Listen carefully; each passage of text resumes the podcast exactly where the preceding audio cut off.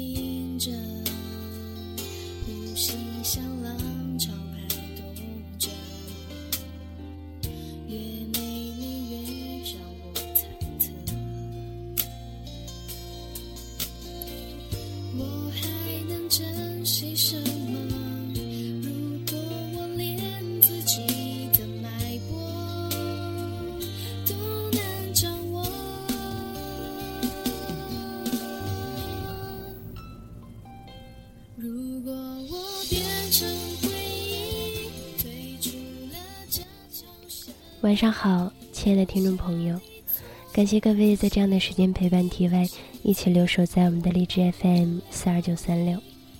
那几天没有更新节目了，有在等我吗？我们现在听到的这首歌是来自范小蛙的《如果我变成回忆》。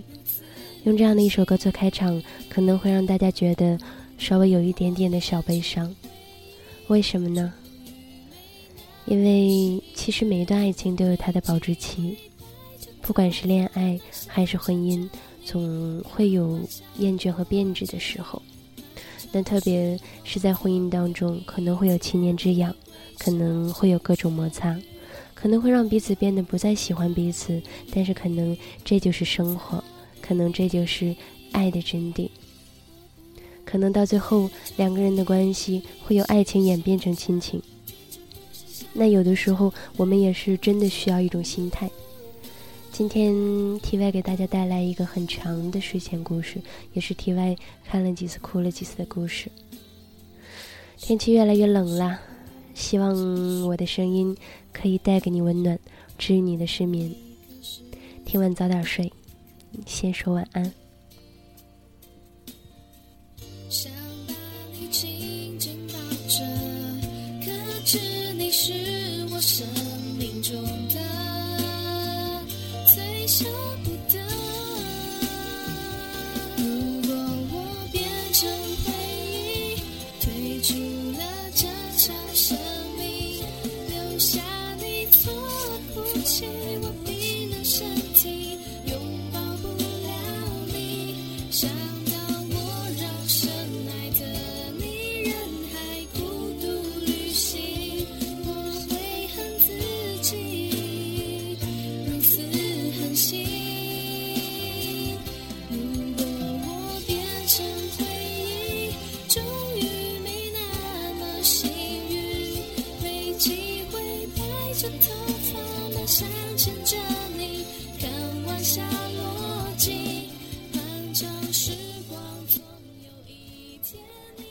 开住了五年的房子，并不是一件容易的事儿。东西就像会繁殖似的，自动塞满所有角落。平时看不到的地方，收拾起来都像变魔术一样，冒出许许多多完全忘了的物件儿。大学校园里收集的银杏叶，求职时为了充门面而买的 A 货名牌包，单位第一次年会时抽中的纪念奖纸巾盒，还有一条领带，它属于天蝎男。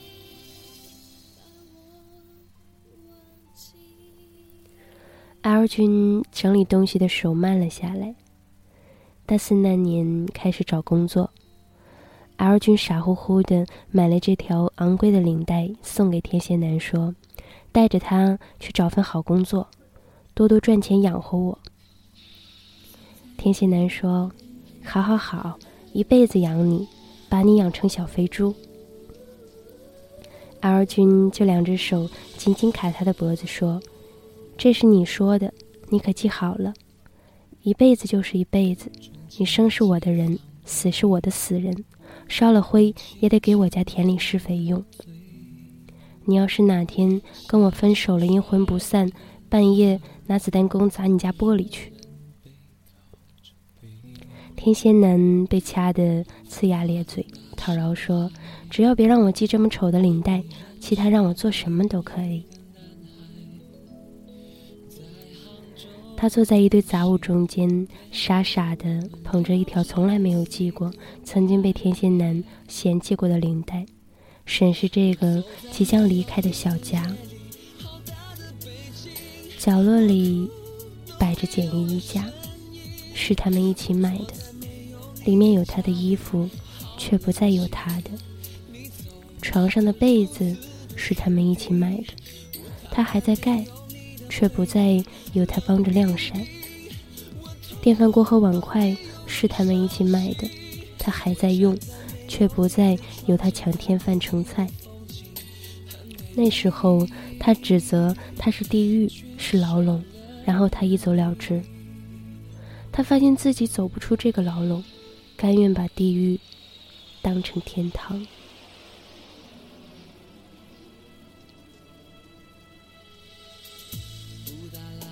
一颗心就像一座城，原本只住着一个人，你为那个人量身定做了所有的东西，一切都是你们共同所有。忽然有一天，那个人什么都不要，毅然决然的离开了那座城。你以为留下的还是一座完整的城吗？不是，那只是一堆废墟。有它，那就是欢城；没有它，便是废墟。因为那座城完完全全是为某一个人建造的，换做另外一个人，根本住不进来。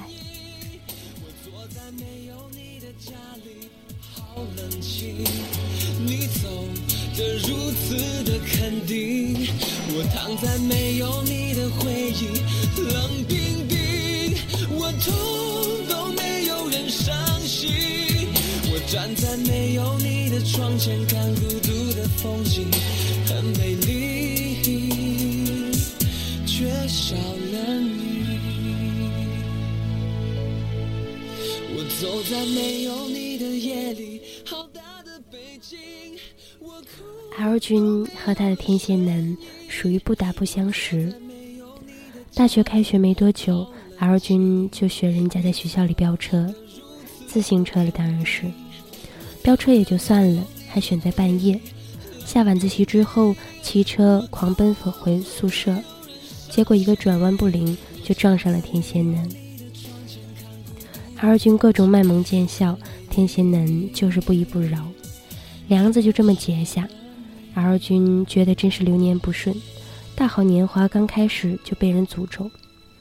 后来俩人上公开课的时候经常碰面，几乎一见吵架，互相看的不顺眼，甚至连正眼看一眼都懒得看。天蝎男觉得他毛毛躁躁，像个小疯子；他觉得天蝎男又龟毛又臭屁，猪头猪脑，不懂得尊重女生。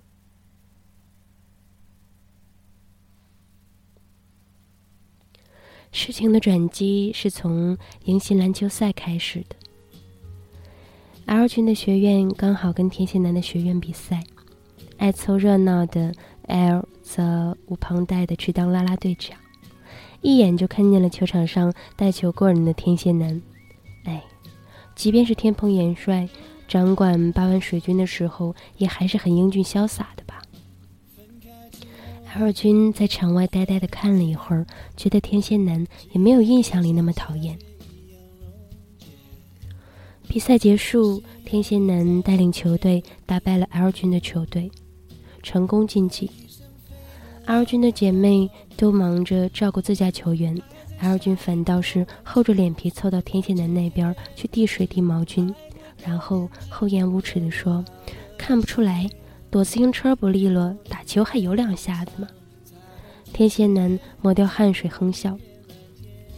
看来你没少偷看我嘛，有啥想法？运动之后的天蝎男脸上还带着点潮红，衬得眼睛越发狭长明亮。L 君竟然有点脸红。少女的爱情真的不需要多么高深的理由，最肤浅的外貌就可以一锤定音。后来才知道，天蝎男与 L 君竟然是老乡，L 君就更觉得近水楼台了。当年 L 君追求天蝎男的英雄事迹，几乎惊动了整栋男生宿舍。说来也巧，那年他们赶上新生广招。学校新盖的宿舍楼都给了新生，也不知道当时是分配宿舍的时候，宿管科脑子坏了，还是他们压根儿就觉得男生女生住得太近不是一件坏事儿。反正他们把一个工字形的宿舍楼的两横分给了女生，一竖分给了男生，并且楼与楼之间都是相通的。L 君的宿舍与天线男的。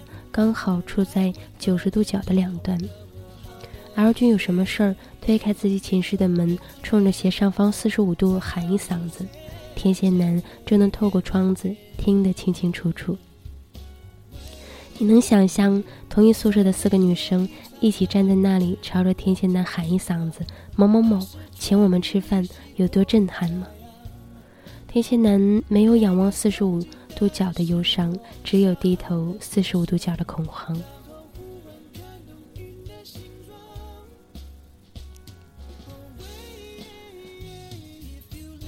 都说男女生的不平等，重点体现在进出寝室的态度上。若是女生闯进男生寝室，男生都吓得躲起来；而男生闯进女生寝室，女生则会拿着大棒子猛打。后者 L 君打过，前者他更是没少经历。他经常是大半夜的给天蝎男打电话说：“喂，我买了宵夜，回来分给你吃吧。”还没等天蝎男说好，寝室的门已经被敲得咚咚响了。L 君用甜软绵健的手征服了天蝎男寝室里的每一个人。这段恋爱里毫无悬念的赢得了所有赞成票。后来想起来，天蝎男不是没有感动过，当时的他有点烦他，有点无奈。可是他不傻，他知道这个女孩子是真的对他好，这份爱情来的千金不换。L 君和天蝎男度过了美好愉快的四年，成为大家最看好的一对恋人。找工作的时候虽然有些波折，但是也都算是有了好去处。作为顺利留在北京并且有好工作的应届毕业生，真的是该去雍和宫烧香拜一拜了。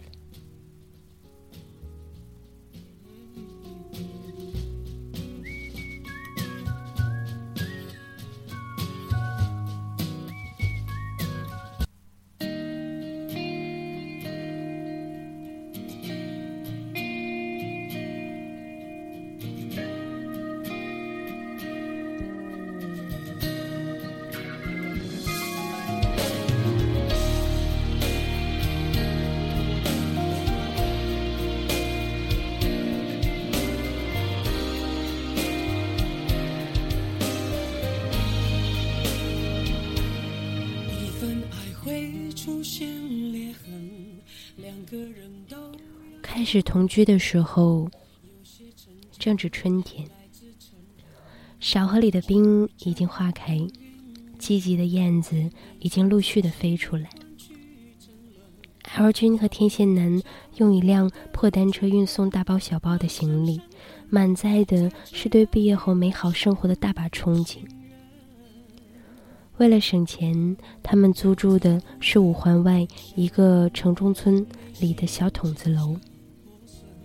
很多年后，有本引起轰动的畅销书叫《蚁族》，讲的就是这样的租住故事。二君看到那本书之后，就不禁湿了眼眶。那不就是当年他和天蝎男的生活吗？虽然清苦。却是他们第一个家。分开后的很多年，L 君闭上眼睛，依然能回忆起那走廊里的味道：小煤气灶的燃气味儿，炒菜的油烟味儿，男住户的香烟味道，走廊另一头的厕所味道，隐隐混着阳台上刚刚洗过的衣服的洗衣粉味儿。对了，有个做销售的女孩喜欢用一种廉价的香水，味道浓烈刺鼻。每次她下班回来，半条走廊都能闻到那个味道。那是怎样一个乱糟糟的环境啊！可是，在 L 君的记忆里，那几乎就等同于幸福的味道。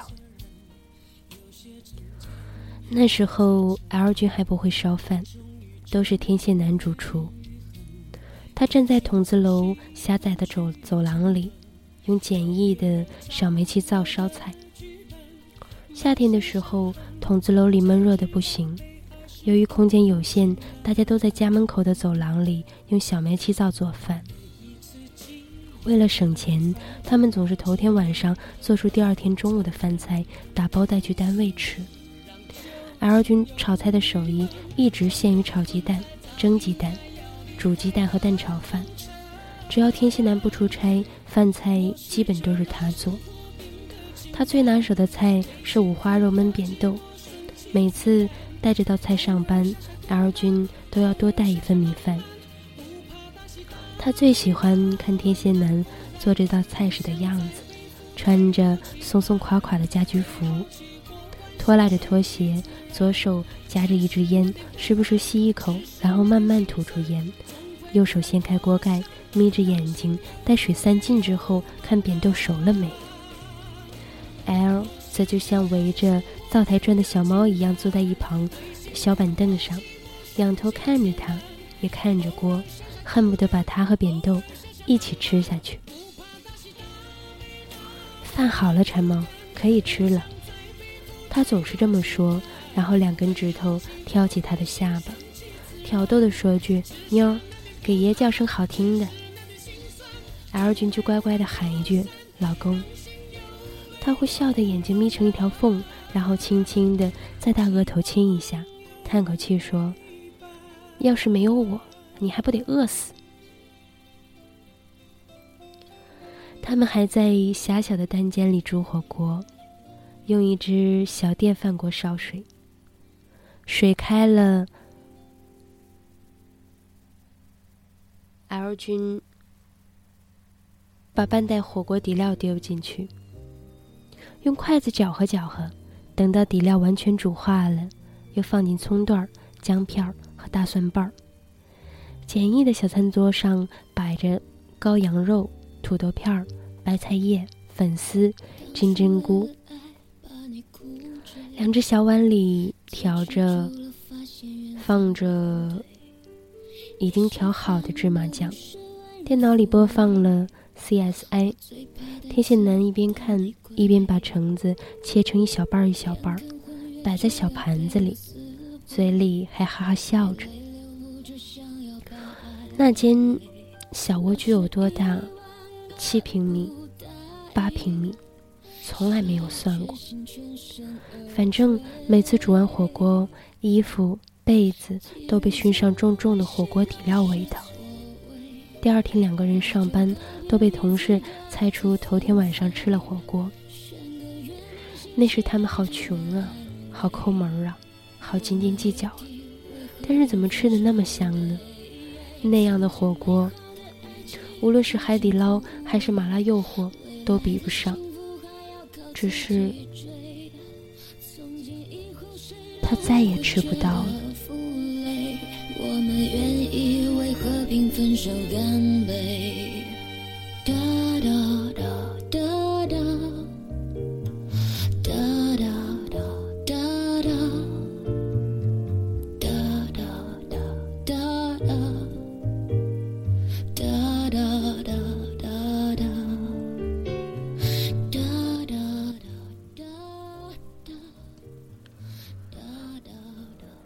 那时他们多穷啊！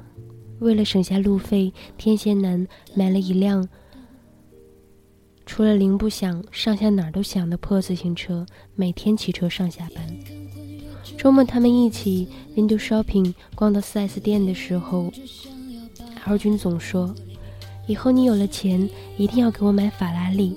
实在买不起，奥迪小跑也凑合了。”天蝎男就笑着说：“那怎么行啊？好歹咱也得买两辆劳斯莱斯，一辆开着去超市，一辆开着遛狗。”欢乐的日子是有的，美妙似童话。下班后一起买菜、做饭、看肥皂剧。周末时到附近的大学里逛书摊、看露天电影。就算实在没有娱乐项目，关门关灯，窝在床上也是如胶似漆、甜腻的如同化掉的蜜糖。年轻的身体，火热的纠缠，彼此就是整个世界。居住的环境虽然简陋。但毕竟是刚刚凑在一起的小夫妻，友情真的可以饮水饱，更何况他们的经济状况比起其他同学来说要好得多。天蝎男的运气不错，进了职场之后，稍稍潜伏了一阵子，就得到了部门领导的赏识，薪水涨得快，跟领导出去抛头露面的机会也多。L 君的工作虽然略显平淡，但收入什么的。都还说得过去，好像一切都朝着好的方向发展。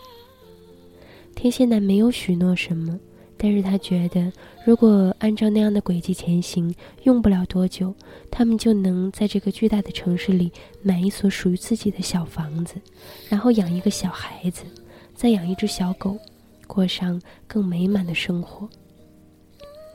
只是事情没有他计划的那么简单。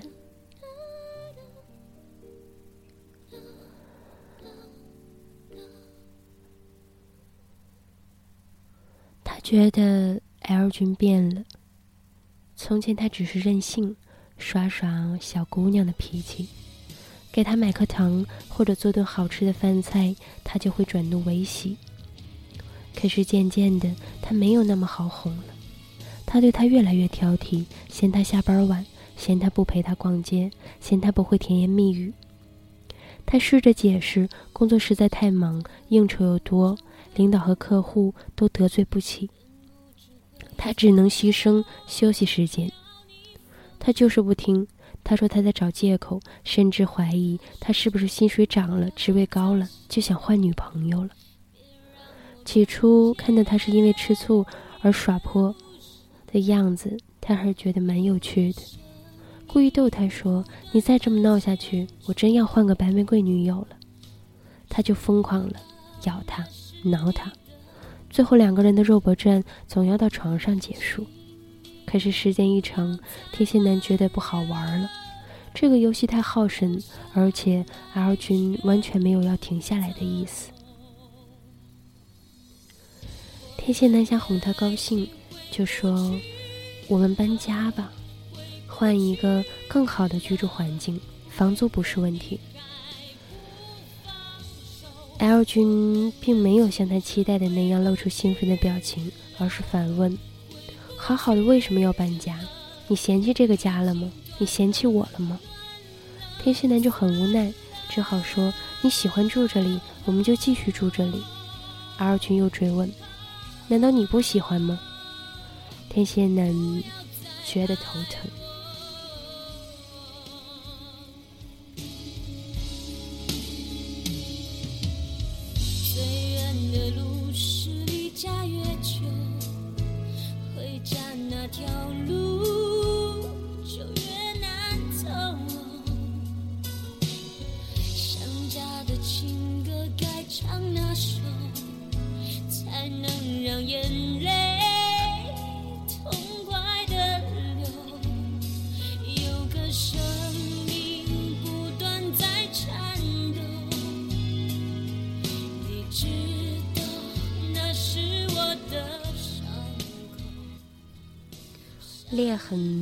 是这样越来越大。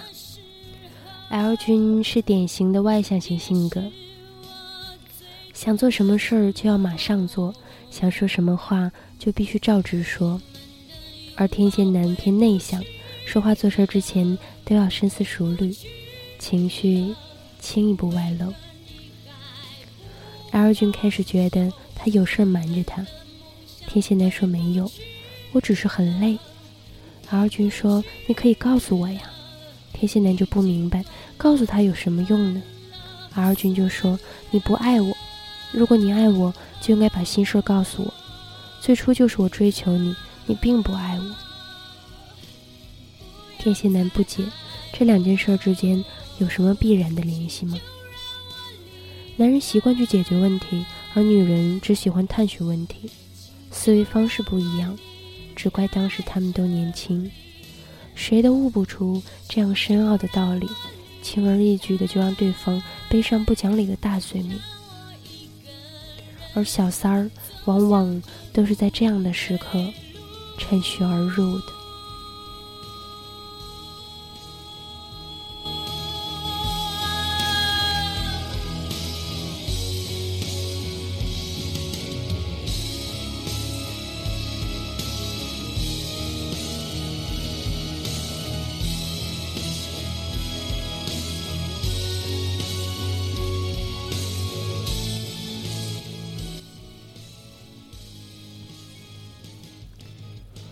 朝天蝎男走近的是他领导的女儿，他觉得天蝎男长得帅，工作努力，没少听爸爸夸奖他。特别是听说他有个谈了好几年的女朋友之后，一股好奇心夹杂着征服的欲望席卷了他。他觉得这样踏实又长情的人正是自己需要的。那时候，领导的女儿刚刚从国外留学回来，暂时不工作，有事没事儿。就往天蝎男的办公室跑，时间长了，大家都察觉到他的意图，于是就有同事开始打趣。这种捕风捉影的八卦新闻总是传得很快，轻易的就能传到 L 君的耳朵里。因为有时 L 君下班早了，会去天蝎男单位等他，凭着当年隔着宿舍楼追求天蝎男的本领，L 君也跟他的很多同事相处愉快。有意无意的，关于天蝎男和领导女儿的绯闻，也就一丝一缕的传到了 L 君那里。那时候的 L 君确实开始害怕，他觉得天蝎男就像一块璞玉，经过职场的打磨之后，精华日渐显露出来。岁月的滋养之后，它是无限升值的。而他呢，不再年轻了，工作没有什么挑战性，目测不会有太大突破，他还会喜欢他吗？女人和男人对待感情的态度，分别是抛物线的两端。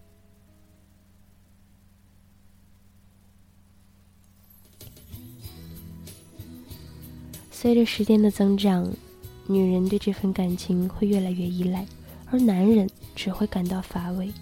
那么多人没有最后走在一起，不就是因为在错误的时间遇到了对的人吗？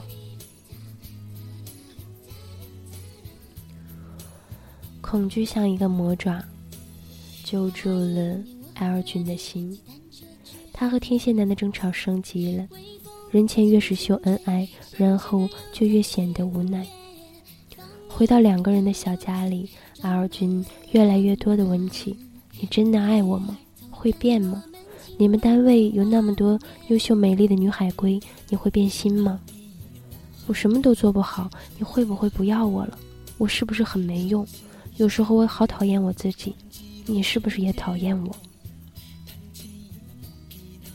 天蝎男一遍遍解释，一遍遍保证，一遍遍承诺，最后实在是不想再多说一个字儿。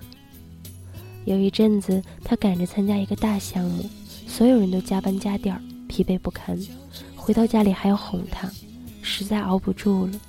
天蝎男说：“我去单位职工宿舍住一段时间。”项目结束再搬回来，L 君不同意，把他所有衣服都藏了起来，甚至拆下了他的手机卡，把他反锁在家里。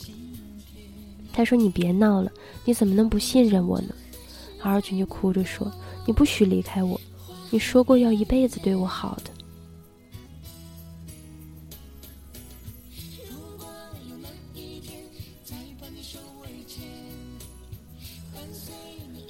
大吵大闹之后，天蝎男终于拎着简易的行李搬出了筒子楼的小房间，去了单位的集体宿舍。他指天发誓，真的只是想静一静。可是他静不下来。，L 君每天无数个连环夺命 call，恨不得要分分秒秒地掌握他的行踪。夸张的时候，他竟然在上班时间溜出来，打车跑到他的办公室，看他究竟在做什么。还有一次也很惊悚，他加班到很晚，需要去隔壁办公室找一位同事。过去的时候才发现，L 君竟在那里吃瓜子、上网看电影。他根本不知道他什么时候来的。他睁大眼睛，很无辜地说：“我想来看看你，但是又不想打扰你工作，所以就在这儿。”他是怎么回答的？他说：“你是想监视我吧？”现在想来，他很混蛋。可在当时，他真的要被他逼疯了。说出那样的话，再正常不过。他不知道那天他什么时候离开的，因为他再不想看到他。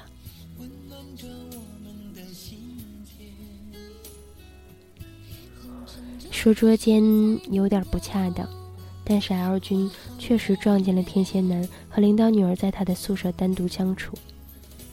那一刻的触目惊心，R 君用了几年才消化掉。天蝎男没有否认，坦言自己变心了。他觉得他不再可爱了，觉得他和他在一起很累，很多细节 R 君都忘了。但是他的最后一句话，他死也不会忘。他说：“趁着我们还没有把彼此折磨死，我们分手吧。”然后就是四年，L 君换了手机号码、QQ 号码。几乎跟所有的同学断绝了联系。他不敢面对这种失败的恋情，他一直觉得劈腿这种事儿发生在自己身上是不可能的。没想到天蝎男竟然这样对他。他先是发了疯似的减肥，然后又开始拼命的做运动，又自虐一样考研，上班也拿着拼命三郎的架势早来晚走，只为填满心里的那个黑洞。偶尔有同学联系到他，提起往事，提到一星半点关于天蝎男的消息，他都果断转移话题，说自己丝毫没有兴趣。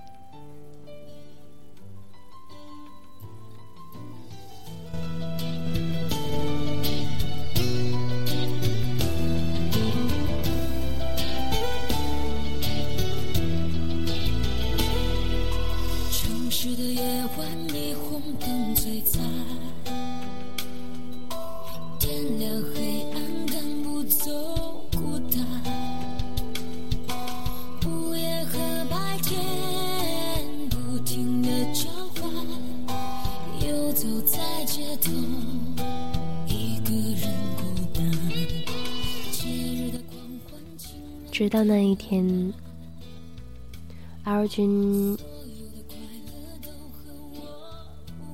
经朋友介绍有了新的男朋友。很多人都说，忘记一段恋情的最好方法就是开始一段新的恋情，但是只有当事人才知道，开始那份新恋情有多难。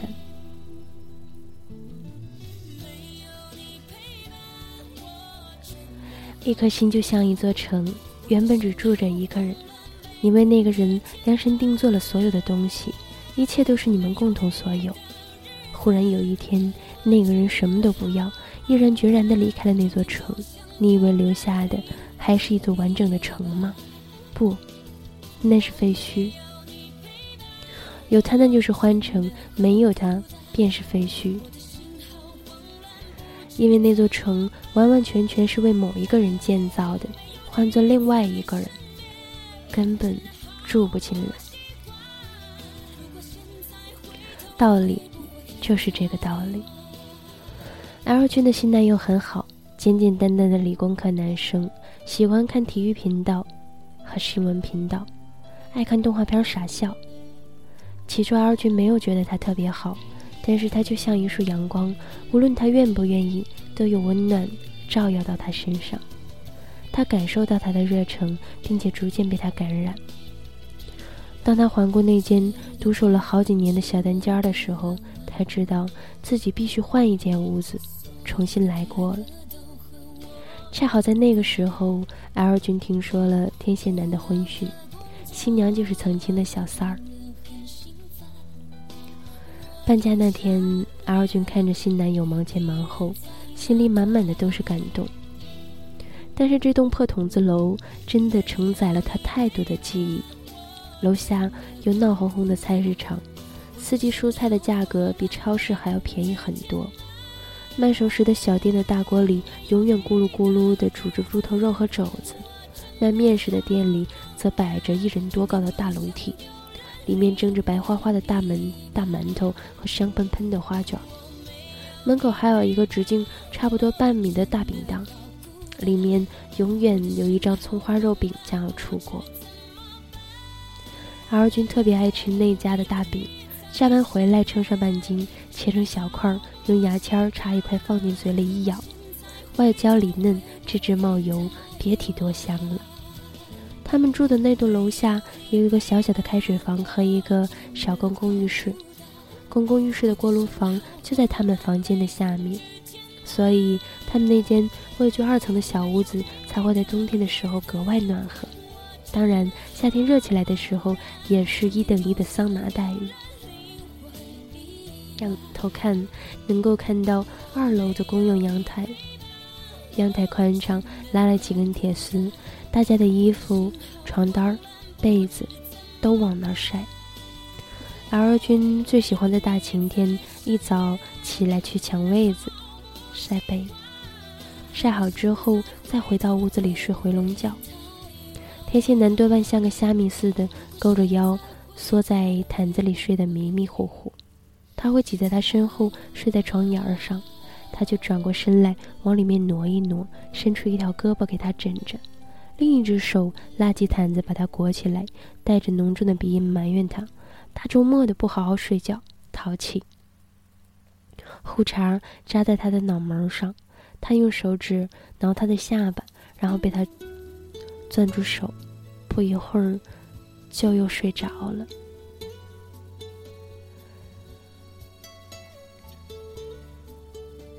他们曾经那样相爱，怎么走着走着就走散了呢？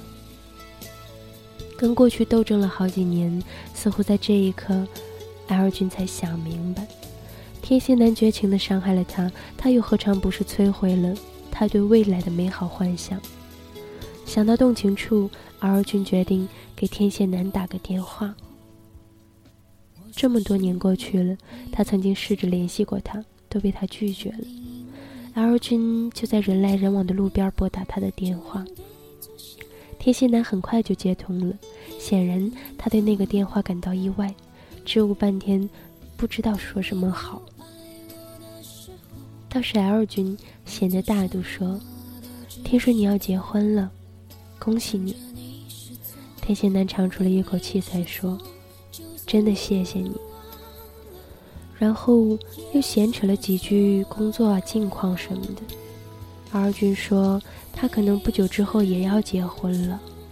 天蝎男说：“那太好啊！到时候要给我喜帖，让我看看哪个小子这么有福气。”可以娶到你，L 君就有点哽咽。他很想说：“当年你不是像避瘟疫一样飞似的逃离了吗？”但是他笑了笑，没说出口。倒是天蝎男犹豫了一下，说：“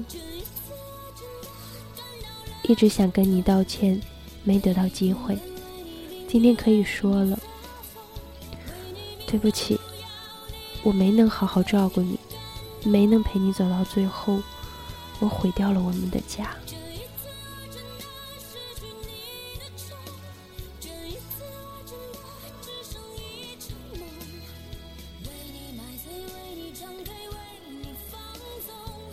L 群看着忙着帮她搬家的男友，正扛着一大摞书往卡车上送，眼眶就有些湿润。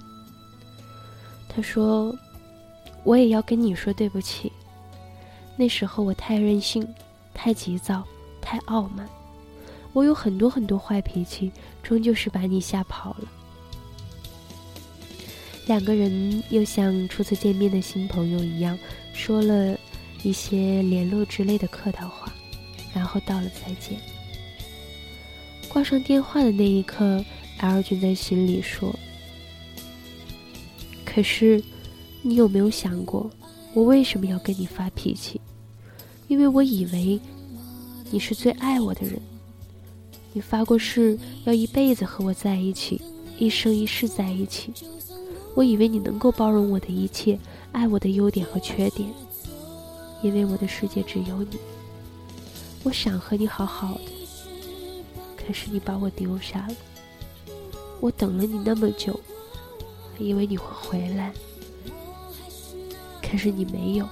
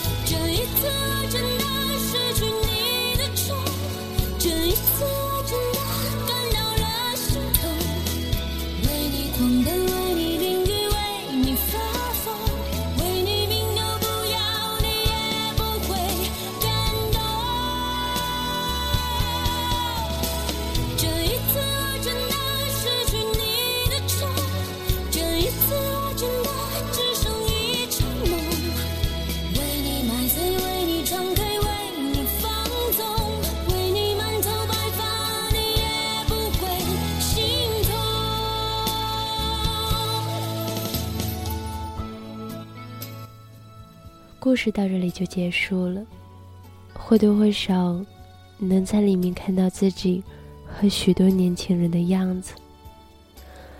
好好爱下去，走下去，到最后真的不是说说想想那么容易。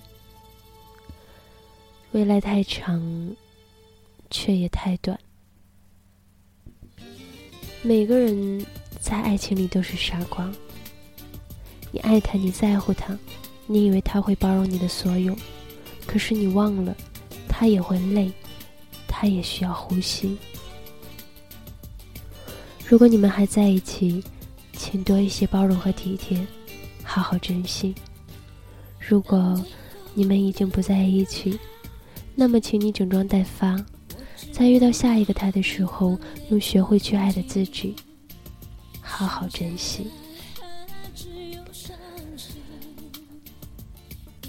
二零一四年十月六日凌晨十二点十三分，我在哈尔滨跟你说晚安。就像从没有靠近，想你的时候，我该说给谁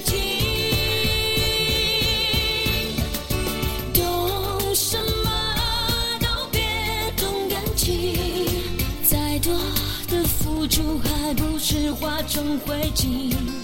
明明知道谁先动感情，谁就输个干净。我却自作聪明，以为执着就能换来回应。懂什么？永远别动感情，这是我惨痛的教训。可是梦醒了，怎么还是想着你的你？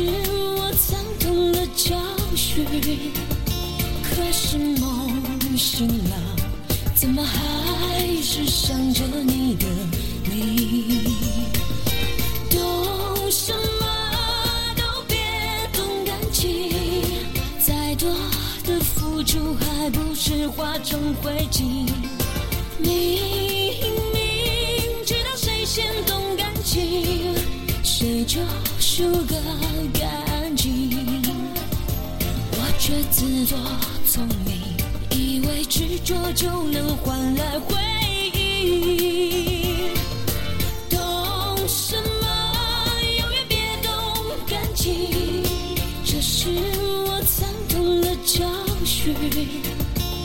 是梦醒了怎么还是想着你？